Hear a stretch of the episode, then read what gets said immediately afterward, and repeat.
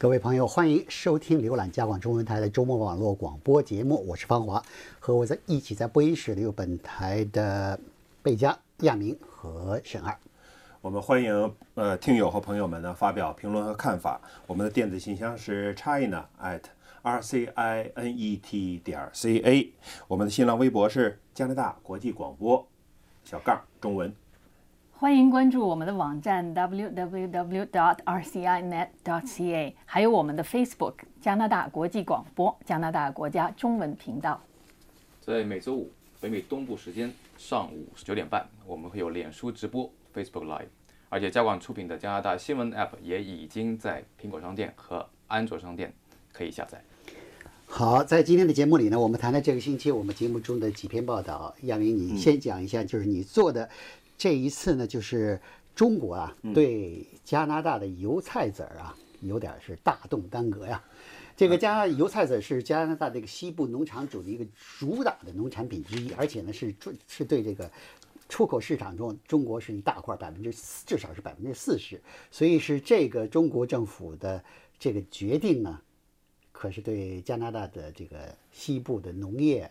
产生了非常大的影响。对，是啊，这个等于是。步步施压呀，就是说，在这个中国队里取消了理查森国际公司油菜籽的出口许可证以后呢，上个星期又取消了第二家，这叫 Viterra 公司的这油菜籽购买合同。这两个公司实际呢，他们代表两个不同的省，这两个省呢，就是加拿大西部两个最主要的呃农业省份啊。原来我们还真不知道，这个加拿大农民现在种这么多这个油菜籽啊。不过油菜籽不说别的啊，你就是这个。放眼望去，哎呦，这一片这个黄黄的也太漂亮了。那个那会儿，这个我我就是曾经在那个地方，原来咱们电台还是到外面去做这个节目的时候，我曾经去西部去走访过，那是真是好汉的一片那个黄色的海洋啊！我当时就说，我说这个这个生产的种出来了以后，嗯，呃，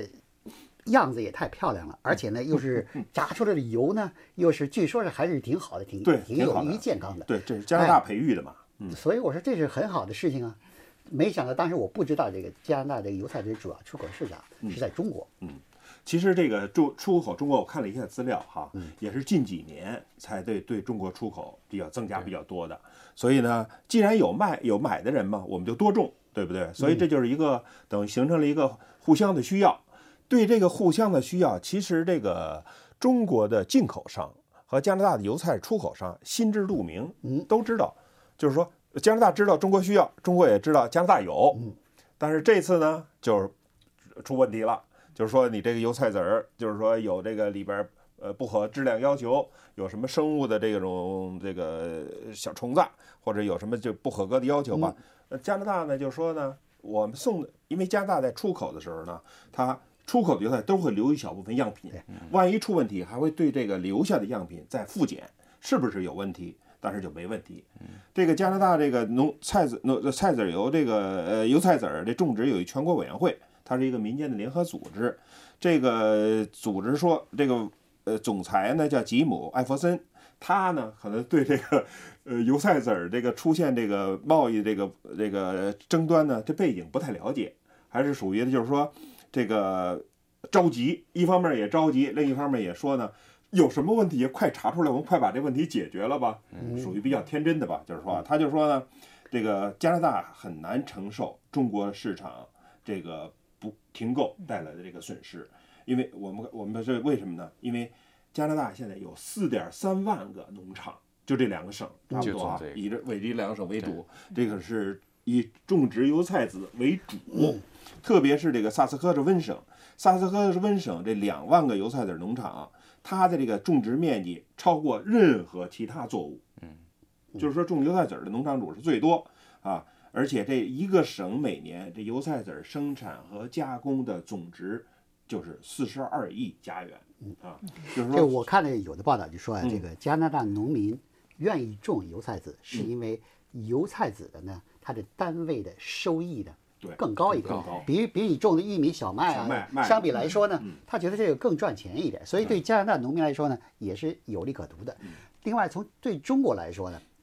做买卖，买卖双方之间呢，一定都是互相都有钱可赚，都有利益，所以才能成买卖。当然，这个利益在中国这个国家来说呢，这这个利益呢被定义成的比较广泛的利益，有国家的利益，嗯，有这个生产商的利益，消费者的利益，有各种各样的利益。我就说这一次，这一次呢，从表面上的原因看呢，当然有这个华为公司的首席财务官孟晚舟被在加拿大被拘捕，开启了呃引渡程序有关。还有一个原因，我觉得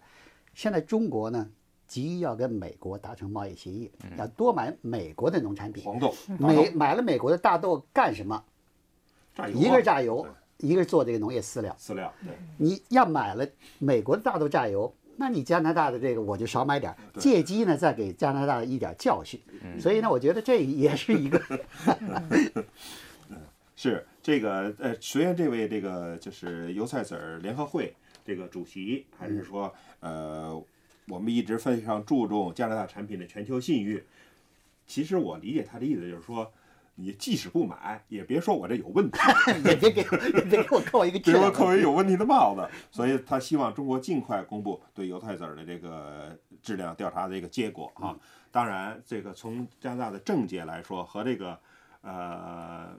对这个国际形势比较关心的人来说，当然都知道，这不仅仅是一个贸易问题当然啊，不是说仅仅出来质量问题，应该这么说，更多的加拿大人不把这看作是一个油菜籽质量问题啊。比如说曼尼托巴大学有一个阿斯珀商学院，这有个一个管理系的教授叫保罗拉尔森，他就说，中国和加拿大多年来这个是确实也发生过一些争执啊。你来我去的啊，但是从来没有出现过像现在这样，就是这么深刻的试图通过这个贸易的手段或禁运啊，或者制裁啊，来伤害对方啊，就是故意的伤害对方。所以这个他说这个，比如他说加拿大与美国软木的这个交交易哈、软木木材的进出口也有争端啊。现在呢，美从去年开始，美国又对加拿大钢和铝产品实行这个关税百分之二十五的关税啊。但这些呢，都跟这个中国停购加拿大油菜籽儿不一样，就是确实会造成伤害啊。呃，不过可能有人听了这个会比较高兴吧。这个曼尼托巴省农业部长拉尔夫这个艾希勒在接受接受这个 CBC 采访也说，就明确说了啊，就是这更是这个一种这个政治的手腕。其实我明知道他们需要油菜籽儿啊，我希望他们有一天能够礼貌的再回来。就是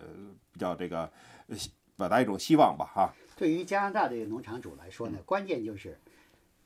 你是买还是不买，早做决定。因为什么？这个春季播种期马上就要来了，今后还有两三个礼拜，你要是决定以后这个事情，呃，或者是要长期的拖下去，嗯。那我就改改种其他的东西了。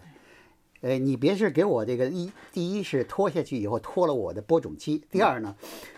别是让我造成错觉，或者是我种了，然后最后你又你又开始又买了，或者呃你又不买了，或者我不种了，你又开始买了，这样呢就就有点所以这个这个这当然没有人这么公开说呀，但是中国选择这个停止购买这个时期，确实是很关键的一个时间。就像你说的，因为现在离播种油菜籽儿还有六个星期，嗯，就要所有种种子啊什么的地都看好，都准备种了。所以这个现在就是一个问题，所以为什么从这个角度来说呢？所以从这个角度来说呢，嘿 这个中国这个决定呢，还不算太做的太绝，还给了你一个这个做决定的时间。没时等你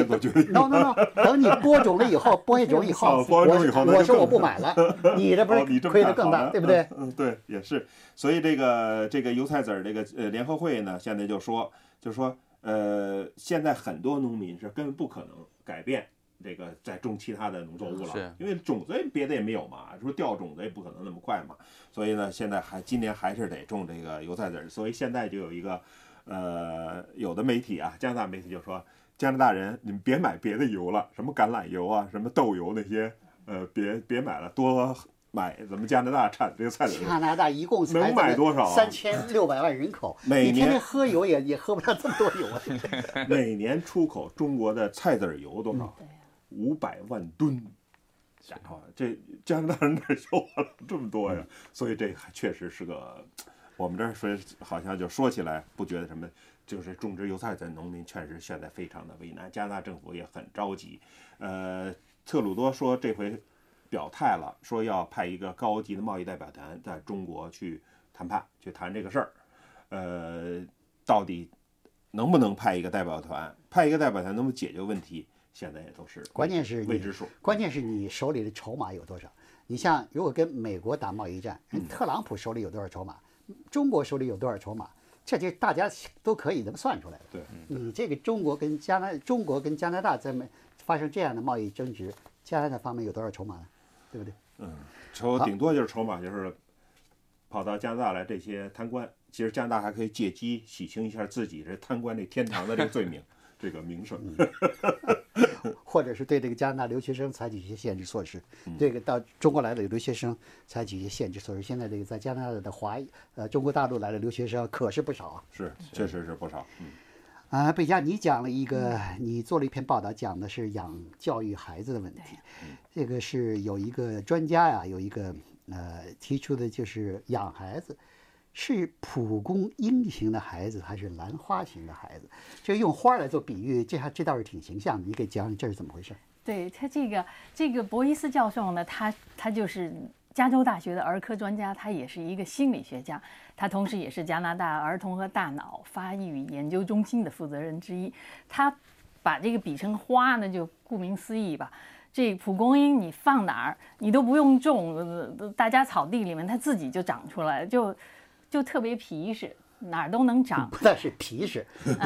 想给它消除都消除不掉。对呀，所以它就就很很强壮。嗯，兰花大家都喜欢，而且养过花的人都知道，兰花特别不好养。对，你买回家来一盆好的不得了，哎，就过了这个季节，因为它是花房养的，特别有经验。但你在家养，哎呦，就就不成了，到下一个季节就开不了花了。对，所以这个教授呢，他就。他用这个比喻，但是他的主要观点呢，就是说是，如果你忽略不计每个人的家庭状况的话，那就是他说孩子在未来生活中的表现呢，其实呢特别受他们的你就简单先给介绍一下，兰花型的孩子什么样呢？兰花型的孩子特别的敏感，尤其是小小孩儿，他就是如果有一个特别大的动静，尤其是。其实有人讨论的时候就说，如果父母吵架的话，那个声音，有的小孩挺皮实的，他自己玩自己的，但是兰花型他就会很紧张，吓得哭起来他他就吓，对，所以有的时候父母不感觉，他就说是我们吵架，呃，所以心理儿童心理学家总是说，父母就不高兴的时候不要给孩子看，其实就是这样的。有的小孩特别受伤害，有的小孩敏感是一个，对。那么这个相对来说，所谓的蒲公英型的孩子呢？蒲公英型的孩子就是这教授就说是，他说你可以稍微出点粗心大意的错误呢，这蒲公英型的孩子还能长得不错。当然，他也讲到学校，就是整个家庭和学校都有关系。但是蒲公英型他就是，他就属于是怎么说呢？是平均状况，他的身体状况、心理状况呢，都是相对来说承受力比较大。还是中国有一句这个呃说的就是，要是。呃，把孩子当那个鸡一样放养，扔到田地里边，就自己叼虫子不就完去了吗？是啊，是就是有点跟那个蒲公英似的这样。对啊，你你一方面给他一些个 guidance，就是给他一些指导，然后呢是放养是一个很好的观点，但是这个兰花型你你不能撒手不管，就是你要特别，就是说这个家长要特别的关注他，就是呃。非常细心的关注这孩子有什么样的不同，嗯，就在最后呢，他这个教授其实讲到了，就是嗯，他家长要特别注重的一点，就是要要让他们呢，嗯，鼓励这些孩子，他们嗯，兰花型的孩子通常比较内向，如果他嗯，就是如果很内向，家长总是保护他。就说家长要理解一点，就在保护到什么样的程度，什么样的时候鼓励他去做事情，去跟别人打交道，就让他给他一些锻炼的机会，鼓励他，让他别那么紧张，别那么害怕。还有一点，兰花型的小孩好像比例不高吧，但是其实好多智商高的小孩是兰花型，对他们会比较敏感，对他们特别敏感，对，就是所以所以这这这是一个就是很重要的一点，那个。他最初博伊斯教授的理论，他是从实验室开始的。他做压力测试，他主要是就是给他们一些压力的环境，就特别明显。嗯，兰花型的小孩，他嗯，他的能力其实是有，但是因为他的心理状况不够好，他就解决对大吵的声音啦，或者是有一些什么事情，他就紧张的不得了，他就解决不了问题。反而是一些平均的小孩儿，反而表现很好。其实，在生活里我们也会看到这样的问题。对，是。但是我这俩问题，第一个啊，是不是非此即彼？就是根据根据这位教授呢，是不是你不是兰花就是那个？呃，没。有，他专门提到了，他啊专门做了一个注解，他就说是，你不能就说好放两个篮子，这篮子说是兰嗯花，这篮子说是蒲公英，他说完全不是这样的，他说其实只是有。一部分的人有特别明显的兰花型，一部绝对是兰花型，这就父母特别当心。有一部分人就是特别的蒲公英型，你怎么着都行。第二个问题就是，大部分人其实是在嗯这之间。他说这个只是一个范围，就是一个 spectrum，就是你在这个中间，他倾向于什么？也是第二个问题就是，好，专家说了，兰花型、蒲公英型啊，这个有这个特点，那个有那个特点。你作为父母来说，你是应该希望自己的孩子是哪一型呢？这父母没法希望，这孩子生出来，他就 是这教授，嗯呃，他就他自己有个姐姐啊，就是这教授自己的例子，其实就就挺挺悲惨的一个例子。嗯他姐姐跟他一样，嗯从小就学习好，两个人都上的是藤校。嗯但是他姐姐就是在读研究生的时候就开始出问题。其实这个在 teenage 的时候，小时候就有问题，但是呢，因为学习好就掩饰了这些问题。真的到成年以后呢，他出问题，然后他姐姐后来就是，呃，最后就还精神分裂了，最后选择了自杀。对，所以但是博伊斯教授就说他呢就属于特别幸运的，小时候学习好，上学，然后好像找工作什么，好像样样事情对他来说，他就感觉为什么他跟其实他。他自己没有说，但是他其实就觉觉得他姐姐是特别聪明的人。我有时候就怀疑他可能他姐姐是属于那种特别高智商、特别容易受伤害我我就是。我就是看了你这个，我就觉得，这位教授博伊斯呢教授呢，实际他跟他姐姐呢，他们俩都是兰花型的，但是兰花里边呢，它好像属于也有个皮实的兰花属于那种比较皮实一点的兰花，嗯所以它的活的时间呢，或者是开放的这个就就比较。呃，比较旺盛一些，它姐姐属于那个过早凋谢的那个。这这也是一种可能，所以博伊斯教授就认为这个家长和学校要特别关注这些，就每个小孩天性不一样，要给他们一些不同的关注、不同的引导。所以就是就是刚才你说的，父母希望是一回事，但是呢，啊孩子生下来就是什么样呢？这啊有很大的因素是先天形成的，所以这个呢，这个父母也不能后天改变的。呃，沈二，你做了一篇报道，讲的是这个在音频战场啊，现在是各个呃各大平台之间呢，也是你争我斗啊。是，这个音频呢，实际上呢是在各个媒体的形式里呢，相对来说没有那么受重视的。目前它没有像视频啊或者像文字那么受重视，但是对于很大很多巨头来说呢，音频呢实际上呢已经成为他们就是说争夺的一个战场，因为大家还没有完全看到的时候，就是他们打仗的时候。那么这个呃，但是在音频呢，它现在的第一块就是说怎么说呢，一个战区吧，它就是 podcast。因为 Podcast 虽然说看起来是好像存在了很多很多很多年，从那个苹果公司开始，对不对？它创建创造了这个吧，Podcast 这种音频的形式。但是呢，现在呢，像谷歌也进来了，像 Spotify 也进来了。Spotify 它自己原来是做呃音乐的播客，等于说是音乐的流媒体频道吧，流媒体的 App。然后呢，它现在也进来，也要占很大一块这这个啊 Podcast 这个这个怎么说呢？它的那个一块范围吧。然后呢，它 Pod Spotify 呢最近呢收购了几个比较大的这个内容公司，一个是 Podcast 还是 Gimlet 这个 Podcast 的联盟，然后它又收购了这个 Anchor 这个一个叫什么呢？一个呃可以自己制作这个 Podcast 的这么一个很好的一个软件一个 App，但这种方式它也挤到 Podcast 里面。那么它再发展下去呢，它就可以跟苹果直接来竞争这 Podcast 的市场。呃，另外一个当然很重要的就是谷歌也进来。那谷歌它自己不但是发布了这个 Podcast 的这个它的 App，它而且呢就是它宣称它要在它的搜索的结果上直接把那些音频的 Podcast 要出现在搜索结果上。这样的话就是说让它的呃听众呢，这样呢就会很大很大人会去关注到很多原来名不见经传的这个 Podcast 的内容。但最近发现的有趣的事情是，BBC 宣称就是说，他要把他的 podcast 从从谷歌的平台上全部拿走，他要求谷歌全部停掉。原因是什么呢？因为 BBC 也看到 podcast 是一个很好的事，而且 BBC 在英国，特别在全世界，它的 podcast 的收听率是很高的。那么他要谷歌他自己呢有一套战略，BBC 有一套战略。那么他这套战略叫他的声音战略。他的声音战略里呢，就是他自己要建自己的 Podcast App，要自己的网站上也要 Podcast。他需要大家都需要他的网站，需要他的 App 来下载这个 Podcast。他不希望谷歌把他的内容拿走，然后呢让大家都去谷歌的平台上去。所以我觉得你可以看到，这个是一个非常非常热闹的一个场景，是吧？但就是说 Podcast 肯定是有很大的未来，而且制作简单，大家都可以做。包括我们自己，我们也可以把这个事情做得很好。我觉得这个制作简单复杂，这个其实不是主要的问题。对，关键是谁是谁听的问题。对，你刚才讲的 BBC 要把自己东西拿回来，做有自己的主导权。是，就因为 BBC 知道自己做的东西是质量是很高的。对，所以你看现在网上视频这么多，每天有几百万这个视频上网，嗯，真正能够火起来有几个呢？所以这里面不是说你做就火的问题，而是说你有做出好质量的东西。那当然。所以是形式是一方面，最主要的还是内容的问题。所以这个像这才是说明为什么 BBC 这样的人呢，这样的这个单位呢要掌握自己的，因为它有好东西在里面。是。啊，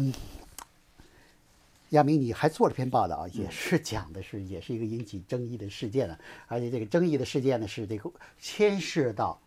呃，不但是对魁北克。对加拿大，而且对世界性也是有影响，因为现在呢，就是宗教引起的社会纷争啊，已经到了非常尖锐的程度。在这种情况下，加拿大的魁北克省呢，可以说是这个在在世界上很少的有几个这个叫 jurisdiction，就是有这个政府管辖的地区呢，推出了一个叫是要。去宗教化、非宗教化的一个法案，这个名字有点复杂，但实际上来说呢，实际上来说就是很简单的，是什么呢？就是说对那些有明显的宗教服饰的那些宗教或者是民族啊，要限制，要限制。呃，这个是可以说是一个很大胆的一个 呃法案啊，而且是在魁北克省已经争论了十二年了啊，就上三届的政府都曾经试图提出这么一个法案。呃，在这个公务员里边，禁止佩戴有明显宗教标识的这种呃物品，帽子也好，包头巾也好，哈。这大家可能一提这个，大家一想的最多的就是一个是这个穆斯林这个蒙头的头巾啊。这个我们记得在前两届这个奎人党政府马鲁瓦的时候，就曾经提出过世俗化法案，就是说，任何这个在任何公共职位的人不能。佩戴有明显宗教标志的这些服饰啊，还有就是这个锡克教的这个包头，这个男男士包一大头巾，这个再有现在这次提出来，不仅是这个了，呃，吃我们说吃瓜烙也好，或者都一视同仁也好，说好听点啊，就是犹太人戴这个小鸡巴这个小扣帽盔儿，这个也是属于明显宗教标识的，也会被这个，当然其他也是。而且这次这个魁呃魁北克未来联盟党这个领袖乐高呢，看的有点就是说志在必得的意思，就是说我哪怕做出让步，呃，我也想推行这个法律，就是叫这个叫叫他叫尊重国家世俗化。他还真做出让步，他说如果这个法案被推行了以后，他要把这魁北克议会的这个蓝厅，所谓蓝厅呢，就是那个主要的大厅，那个那那上的一个已经存在了一百多年的。已经挂了一百多年的一个十字架取消，因为这个呃，加拿大的魁北克啊是一个天主教省份，对，所以这个十字架呢是非常有象征意义的，对，不但是宗教上的象征意义，最主要的是有文化上的象征意义，因为对于这个法语这个从魁北克从那个当年欧洲过来的法语移民来说呢，这是他们的主流文化的一部分。对，尽管就是说现在这个。呃，在这个基督教、啊天主教啊，现在都是处于一种比较走下坡的这个趋势哈，好多教堂关闭啊什么，但是还是调查还是显示，百分之六十几的加拿大人还是心中还是有上帝的。这些人说，主流宗教。这些这些人其实看法是这样的，就是说我可以不去教堂，嗯，但是呢，这个天主教是